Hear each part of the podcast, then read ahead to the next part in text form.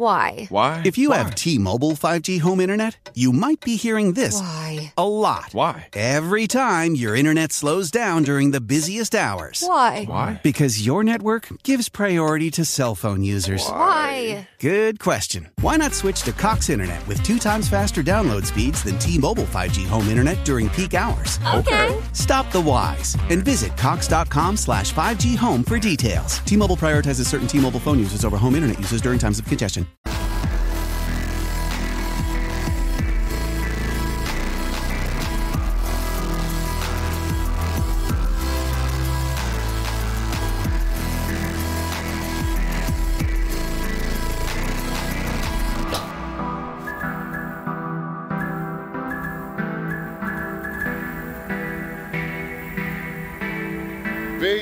Bom dia mais uma vez. Bom estar. Bom dia. Ufa. Bom estarmos juntos aqui. Bom ver, como o Beto já disse aqui, bom ver esse auditório enchendo. Você também está em casa. Eu vi que a gente tem uma conexão bem grande hoje no YouTube, também no Facebook. Enfim, estamos conectados, estamos juntos. Somos a igreja, onde nós estamos. Então é bom a gente estar conectado aqui. Também quero agradecer se você está visitando, é sua primeira vez, ali na, na entrada tem uns QR Codes. Você, quando fotografa aquele QR Code, abre numa ficha e você, se quiser continuar conversando conosco, é só preencher rapidamente aquilo. Nossa equipe vai entrar em contato e a gente está abraçando as pessoas. Se você tem uma necessidade, se você quer conversar com um dos pastores ou ah, precisa, precisa de algum apoio espiritual, emocional também, você pode ligar e a gente, a nossa equipe está pronta, a gente está cuidando, abraçando os de dentro, para que todos nós de dentro possamos abraçar os que estão fora. É assim que a gente funciona aqui. Nós começamos uma série semana passada, Índice Zero, e eu vou continuar essa série hoje, mas também queria, antes de entrar na série, falar mais um pouquinho do farol com vocês. Vocês viram o projeto ontem, a semana passada, as obras começaram. Eu vou colocar hoje de novo nas nossas redes e você pode participar. Você pode participar orando, sendo voluntário ou fazendo uma doação. Todo mundo que preencheu uma ficha deve receber amanhã uma mensagem com links, com instruções, com o vídeo. O projeto é nosso, então eu conto com você, com a sua generosidade. Se você pode separar uma parte do seu recurso mensalmente e doar, fale com a gente, fale com o Luzimar, eu vou te mandar um link, é fácil você fazer isso, mas também ser voluntário. Em breve daremos as datas do nosso voluntariado, de como que nós vamos é, poder servir lá fisicamente, presencialmente. Então, ore por isso, que Deus continue abrindo portas e a igreja avance nesse projeto, que é um projeto para a gente abraçar ainda mais pessoas. E eu acredito que o Farol, ele é um projeto em 2016. A igreja, naquele momento, decidiu construir esse espaço e mudar para cá, e ampliar para cá. Isso elevou a gente num nível de influência, de exposição e de capacidade de abraçar mais pessoas.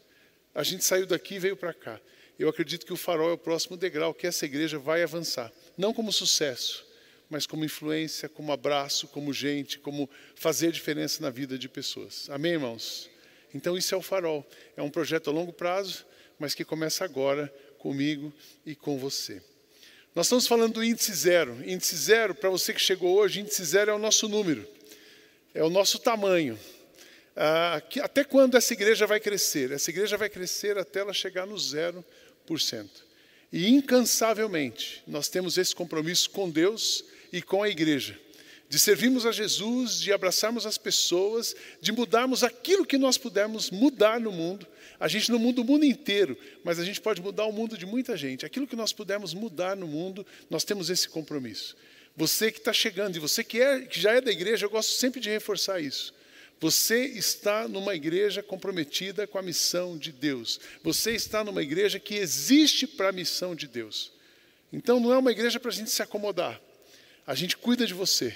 Nós vamos te apoiar na direção de Jesus. Nós temos tempo disponível para você, mas para que todos juntos possamos ter tempo disponíveis para a missão. Temos um compromisso, temos um compromisso. Hoje uma pessoa me disse, pastor, da semana passada, eu quero participar da entrega das marmitas. Eu disse, você chegou na igreja certa ou entregando uma marmita, ou contribuindo com alguém, ou fazendo alguma coisa para mudar o mundo.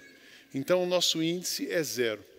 A semana passada falamos desse conceito geral, a missão de Jesus, que é a nossa missão, E hoje eu quero falar sobre três sintomas que afetam a humanidade. A humanidade sofre uma doença.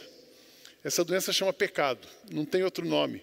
É pecado. Nós vamos chegar lá, mas esse pecado ele vai se manifestando na sociedade. Ele vai se manifestando na vida das pessoas, na sua vida, na, vida, na minha vida. Ele vai se manifestando de diferentes maneiras. E o remédio é Jesus. Então, eu quero refletir sobre três sintomas. O primeiro deles é a questão da corrupção a corrupção que tomou o coração do homem. E o outro vai ser a falta de amor pela nação. E por último, a falta de integridade. Eu não sei se você já teve essa sensação, mas é, em alguns momentos parece que você não pode confiar em ninguém. Essa é a consequência do pecado. O, o, o, o texto bíblico de Romanos, de Coríntios, nos diz: porque assim como por meio de um homem veio a morte, assim também por meio de Adão de um homem veio a ressurreição. Assim como por estarem unidos com Adão, todos morrem, assim também por estarem unidos com Cristo, todos ressuscitarão. Então a humanidade, ela já morreu. E aí, quando você vê uma pessoa, quando você vê uh, negócios, o mundo, quando você está fora do da sua zona de conforto ou dos seus relacionamentos, dá uma sensação de que todo mundo é corrupto. Você não tem essa sensação? A sensação de que todo mundo vai te passar para trás. Ou de que às vezes ah, você chega em determinado lugar, você fala assim: será que o que ele está me dizendo é verdade? Será que isso passa só na minha cabeça ou na sua também? Quando você liga um telejornal, assim, essa mídia está comprometida com quem? A minha cabeça já vai pensando em qual tendência ele está e a serviço de quem ele está dizendo o que está dizendo. Essa é a corrupção do homem, essa é a corrupção do sistema. A corrupção, qual a definição que a gente tem de corrupção? É o efeito ou o ato de corromper algo com a finalidade de obter vantagens em relação aos outros por meios considerados ilegais ou ilícitos. Isso é tão forte na nossa cultura que se tornou ah, o famoso jeitinho brasileiro. Será que não dá para dar um jeito? Eu fui comerciante, meu, sou filho de um comerciante, e o meu pai era mestre em dar jeito. Tem que dar um jeito. E é óbvio que a gente, como empreender, como criar coisas, inovar, tem que dar um jeito, mas, ah, mas também ah, Jesus veio para dar um jeito no nosso jeitinho e mudar a mente dos brasileiros. Olha a etimologia da palavra corrupção.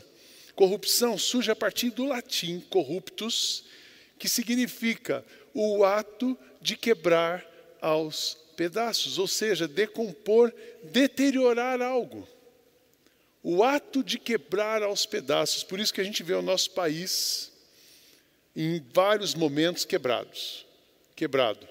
Por isso que a gente vê o nosso país quando vai decolar uma coisa, por quê? Porque a corrupção tomou conta. A corrupção no Brasil ela era, ela é sistêmica. O que significa sistêmica? Desde os portugueses, quando eles roubaram o nosso ouro e mandaram para a Europa, a gente estudou isso na quarta série, quinta série. Então está no sistema a corrupção e ela se expande. Nos últimos anos, a gente acompanhou isso é, pela televisão e pelos casos expostos, ela se tornou endêmica. Ela sai de sistêmica e se torna endêmica. Ainda bem que ela não virou pandêmica, mas ela virou endêmica. A corrupção, todos os níveis da sociedade, ela estava atingindo. E a gente precisa ver a corrupção. A corrupção não é assim, ah, é nossa cultura.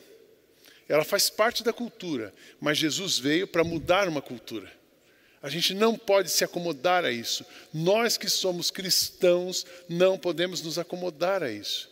E teve um homem, a única maneira da gente resolver isso é encontrar Jesus e fazer o que ele quer. Mas você vai pensar assim, mas olha, acho que não dá. É tão sistêmica, é tão endêmica que não muda. Muda sim. Eu quero ler para vocês a história de Zaqueu. Zaqueu foi uma pessoa, era um homem corrupto que estava destruindo aquela nação, porque ele fazia parte do sistema. A corrupção também era sistêmica, então está no homem, mas ele encontra com Jesus e tem uma resposta. Diz assim o texto de Lucas capítulo 19, versos 1 a 10. Jesus entrou em Jericó e estava atravessando a cidade. Morava ali um homem rico chamado Zaqueu que era chefe dos cobradores de impostos. Ele estava tentando ver quem era Jesus, mas não podia, por causa da multidão, pois aqui era muito baixo. Então correu adiante da multidão e correu adiante da multidão e subiu numa figueira brava para ver Jesus, que devia passar por ali. Quando Jesus chegou naquele lugar, olhou para cima e disse a Zaqueu: Zaqueu, desça depressa, pois hoje preciso ficar na sua casa. Zaqueu desceu depressa e o recebeu na sua casa com muita alegria. Todos os que viram isso começaram a resmungar. Esse homem foi se hospedar na casa de um pecador. Isaqueu se levantou e disse ao Senhor: Escute, Senhor, eu vou dar a metade dos meus bens aos pobres. E se roubei alguém, vou devolver quatro vezes mais. Então Jesus disse: Hoje a salvação entrou nesta casa, pois este homem também é descendente de Abraão, porque o filho do homem veio buscar e salvar quem estava perdido. O homem pensa no nome, eu não vou nem sugerir um nome aqui, mas pensa no nome do político mais corrupto que vem na sua cabeça agora. Esse homem também é alvo da graça de Deus e tem conserto para ele. E essa é a nossa missão. Chocante, não é? É a missão de redimir essa cultura que está instalada. Zaqueu teve um encontro com Jesus. Primeiro, ele teve interesse, ele foi ao encontro de Jesus. E o encontro dele com Jesus mudou alguma coisa dentro dele. E ele se arrepende. E o arrependimento é o caminho para transformação. Qualquer mudança visível vai começar no primeiro passo é o arrependimento. Primeiro admitir, depois se arrepender.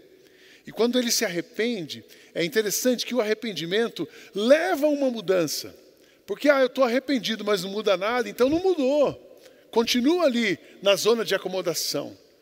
Mas Aqueu, ele mudou, ele se arrependeu, ele foi tocado por Jesus e ele devolve, ele faz uma reparação.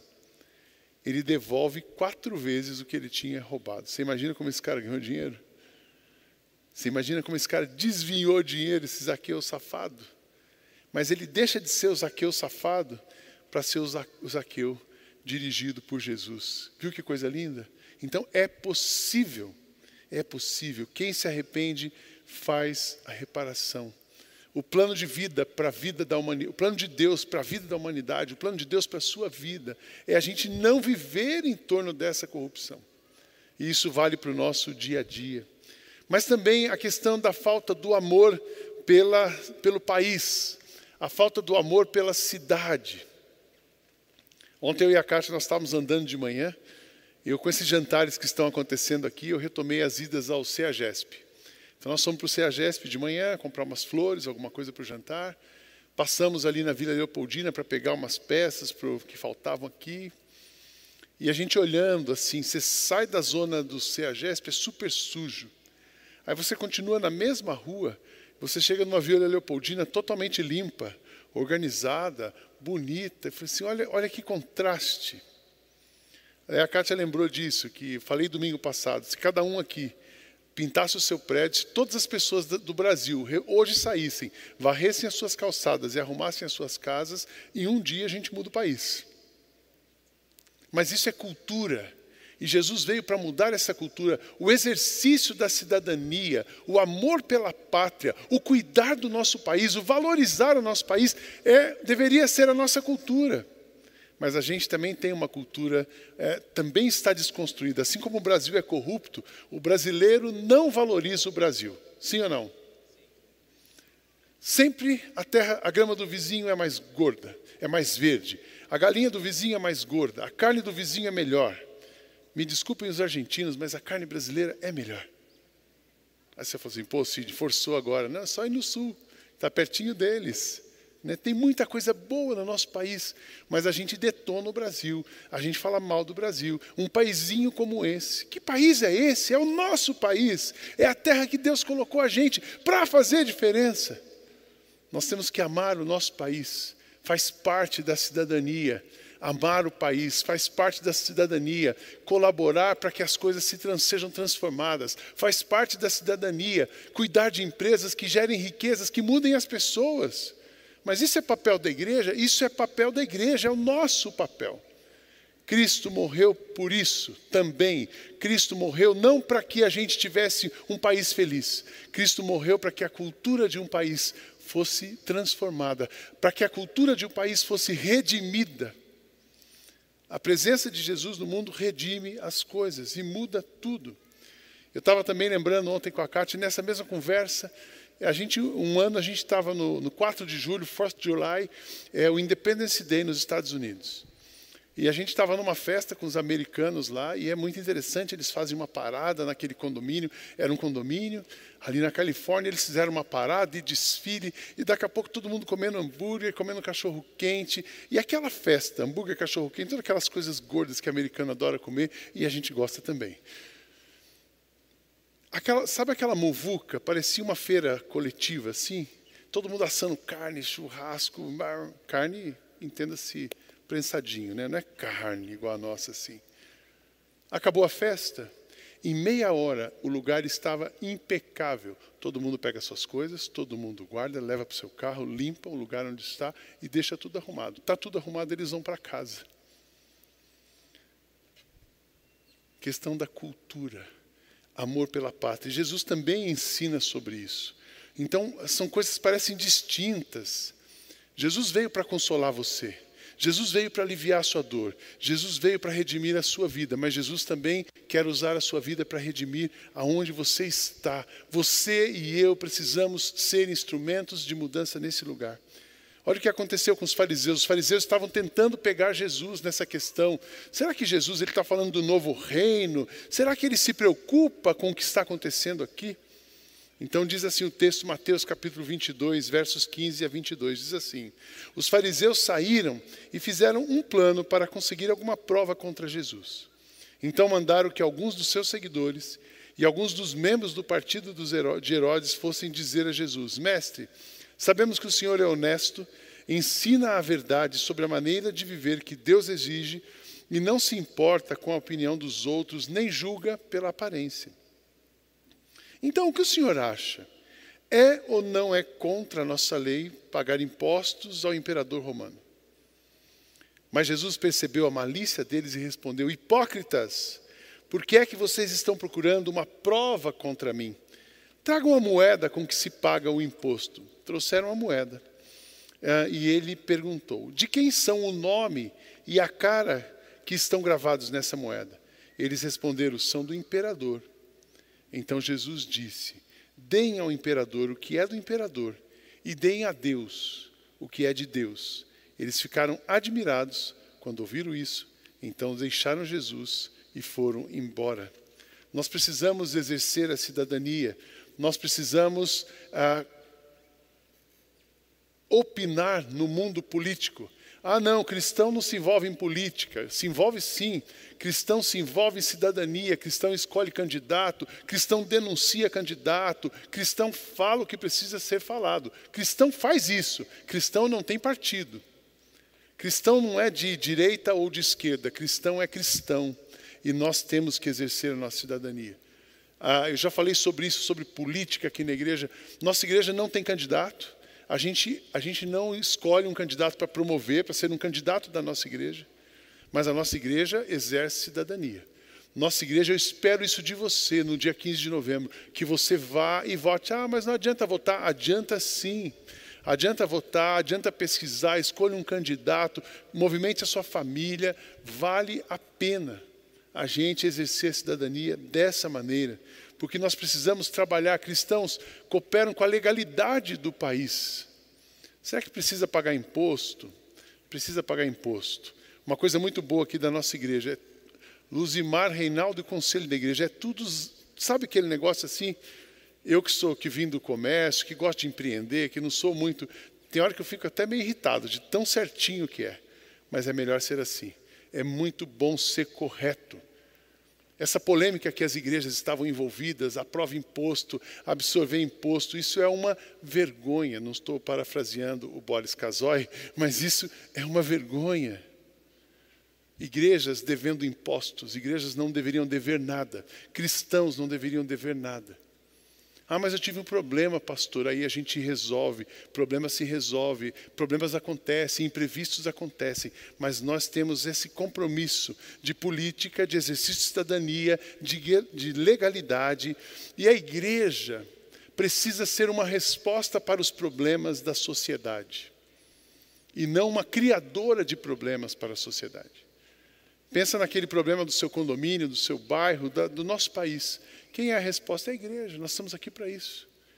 Nós, é, é, tem, tem gente que nós somos um pouco criticados porque os protocolos e, e nós não estamos aqui para criar um problema. Já existe uma pandemia.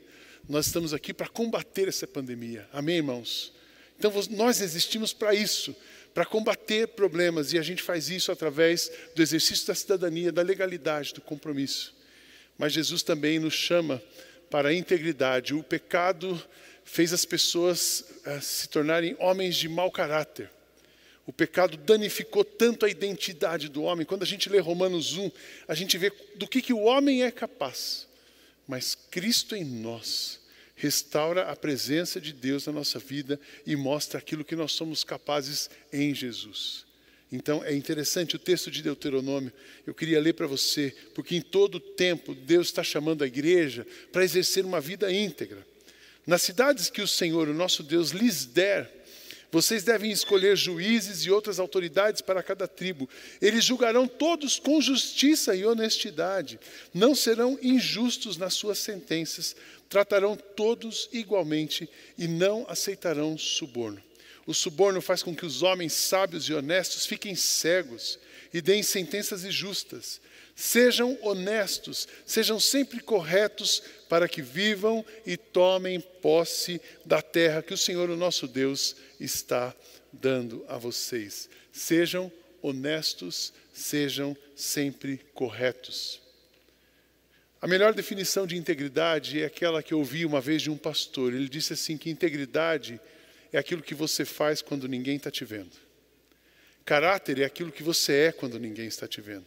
Integridade é aquilo que você faz. Quando ninguém está vendo você. Agora é muito interessante, a Bíblia o tempo todo ela está dizendo: o honesto prospera, o honesto prospera. Tudo que é construído em cima da verdade prospera. Eu lembro do meu pai, uma coisa que eu aprendi muita coisa com meu pai, muita coisa boa que fazer, muita coisa que não fazer. E uma das coisas que ele dizia para a gente era assim, Sidney, ele me chamava de Sidney. Sidney, Ganhe seu dinheiro bem ganho, para que as suas coisas sirvam para suas filhas. Porque o dinheiro bem ganho serve para os filhos. O dinheiro mal ganho, seus filhos não vão aproveitar. Aí eu me lembro da quando aquele médico, um médico do Rio de Janeiro, que foi secretário de saúde, foi preso. Não sei quantos lembram desse caso recentemente. Ele já era um médico bem sucedido, ele já era rico. E aí ele foi se envolveu naquela corrupção do Rio e foi preso. Ele deu uma entrevista para a Veja e ele dizia assim: só tem uma coisa que se eu pudesse voltar atrás eu consertava.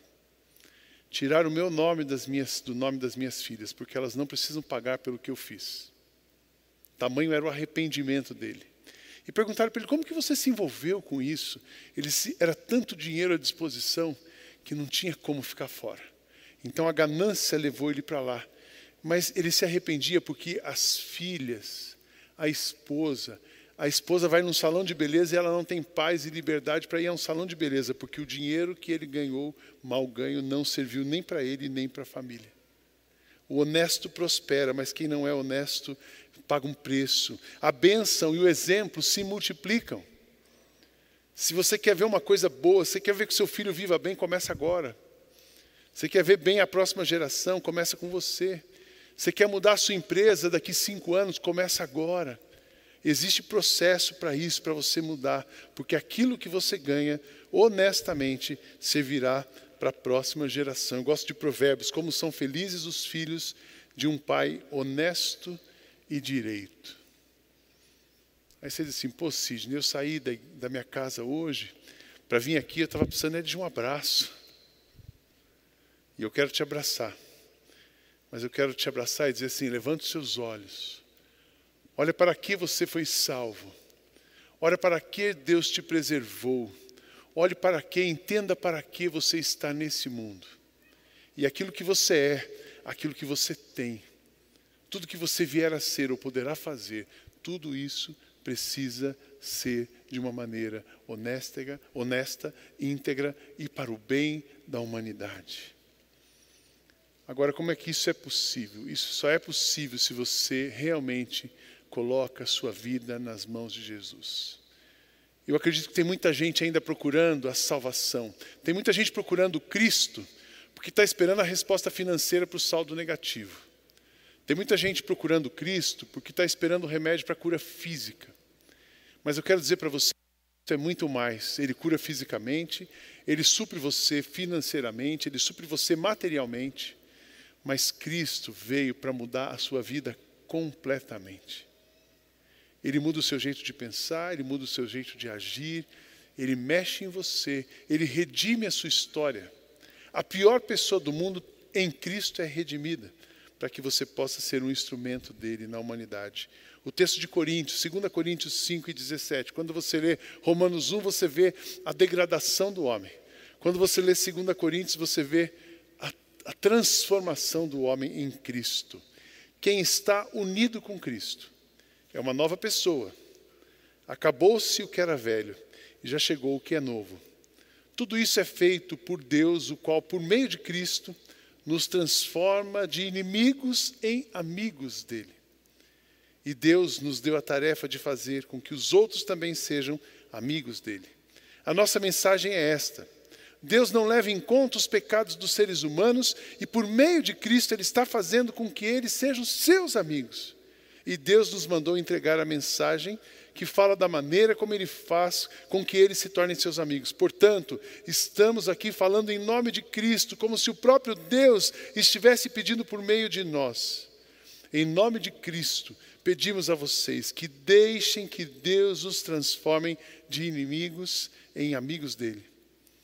Em Cristo não havia pecado, mas Deus colocou sobre Cristo a culpa dos pecados para que nós, em união com Ele, vivamos de acordo com a vontade de Deus. Amém, irmãos? Entender o que Cristo fez por você é muito mais profundo, é muito mais amplo, precisa chegar em todos os aspectos da sua vida. Todo aquele que tem um relacionamento com Deus e foi transformado por Ele se torna um militante Opa, esse nome assusta. Não um militante de esquerda ou de direita, mas um militante combatendo os pecados na humanidade, os efeitos do pecado na humanidade, e sendo trabalhadores, militantes do índice zero.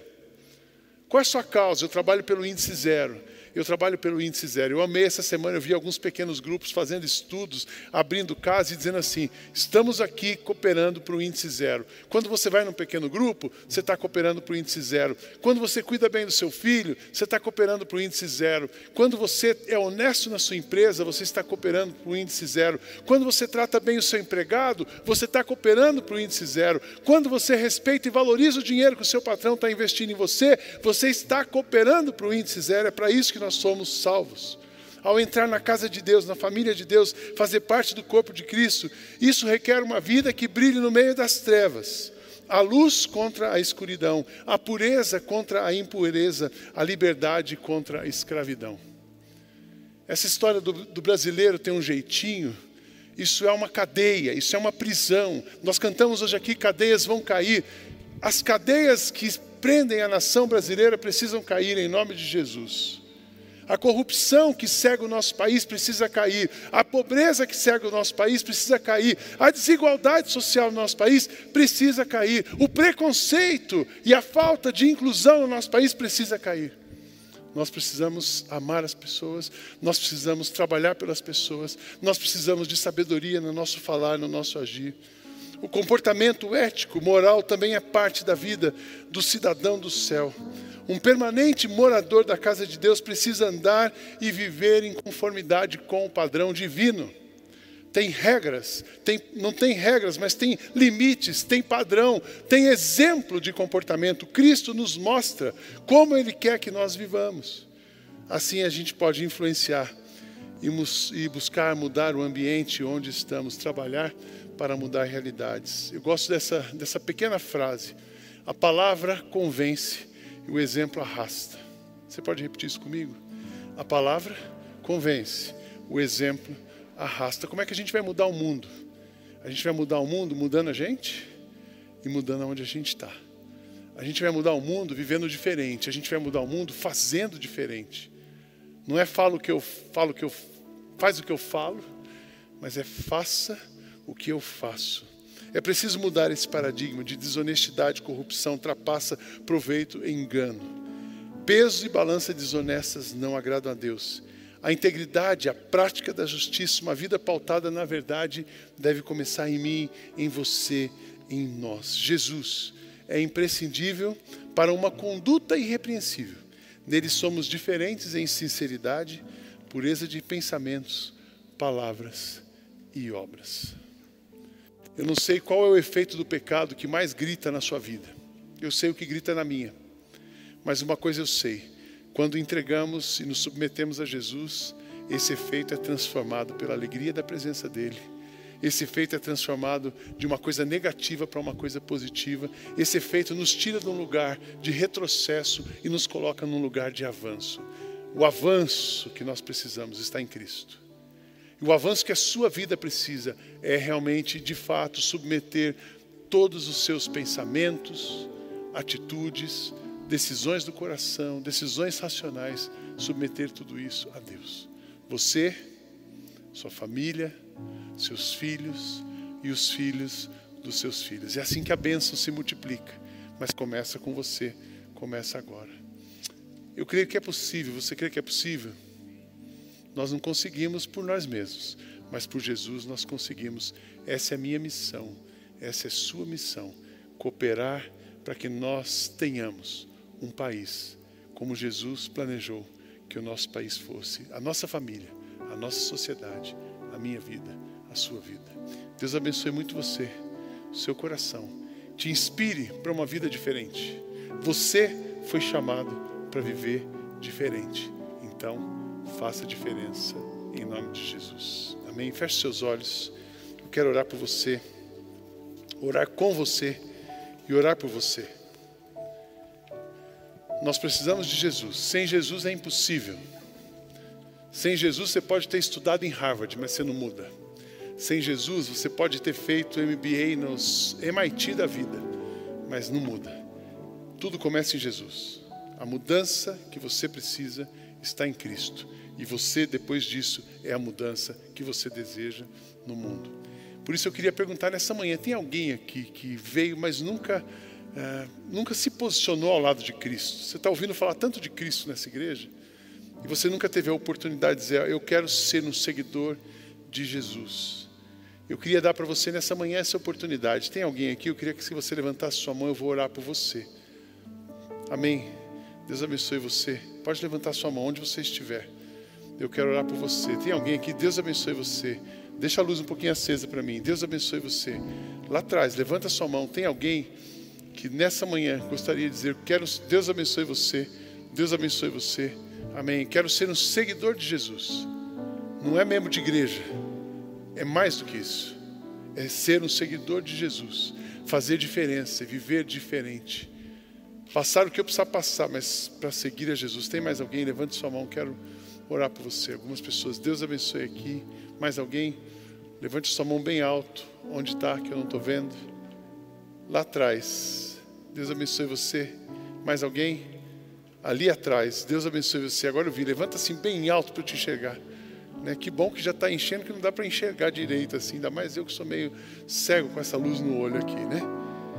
Uma criança, adultos, mais alguém? lá atrás. Obrigado, Eliana. Deus abençoe você. Deus abençoe a senhora. Deus abençoe você aqui, uma criança. E o pai tem um compromisso de ajudá-la a entender o que significa isso. Crianças também se convertem. Aliás, 65% dos adultos cristãos se converteram quando eram crianças. Nós temos uma missão com os nossos filhos, com os nossos netos. Você que levantou sua mão hoje, a gente que depois você pode procurar o pastor Gladstone está aqui, o pastor Beto está aqui, vão ficar aqui à frente. Você pode procurá-los, dar o seu telefone, eles vão entrar, nós vamos entrar em contato com você. Queremos te ajudar a dar passos na direção de Jesus. Mas continue servindo a Jesus com integridade. Vamos orar? Senhor, eu quero orar por essa igreja, orar por cada pessoa que está aqui, ouvindo também a gente, onde está agora. Que nós sejamos pessoas comprometidas, pessoas íntegras, pessoas que vivam o que aquilo que o Senhor ensinou para nós, pessoas que tiveram suas reparações, estão limpas diante de Ti, para que nós possamos ser um instrumento do Senhor neste mundo onde nós estamos vivendo. Continua usando a nossa vida, nos levando para o índice zero, para que todas as pessoas possam conhecer Jesus. Abençoe essas pessoas que nessa manhã levantaram as suas mãos, ou nas suas casas, que o Senhor possa conduzi-las cada vez mais perto do Senhor e abençoando a vida delas, a nossa vida, a nossa igreja, o nosso país e o mundo, para a honra do Teu nome, em nome de quem oramos. Amém. Amém. Vamos ficar em pé e cantar. Deus abençoe muito vocês. Jesus. Amém. Jesus, que nome maravilhoso. Que nome How powerful is Cox Internet? So powerful that one day your daughter will be able to simulate a soccer match against some of the world's best players right from your backyard. Get gig speeds powered by fiber from Cox. It's internet built for tomorrow, today. Internet delivered through Cox's hybrid fiber coax network. Speeds vary and are not guaranteed. Cox terms and other restrictions apply.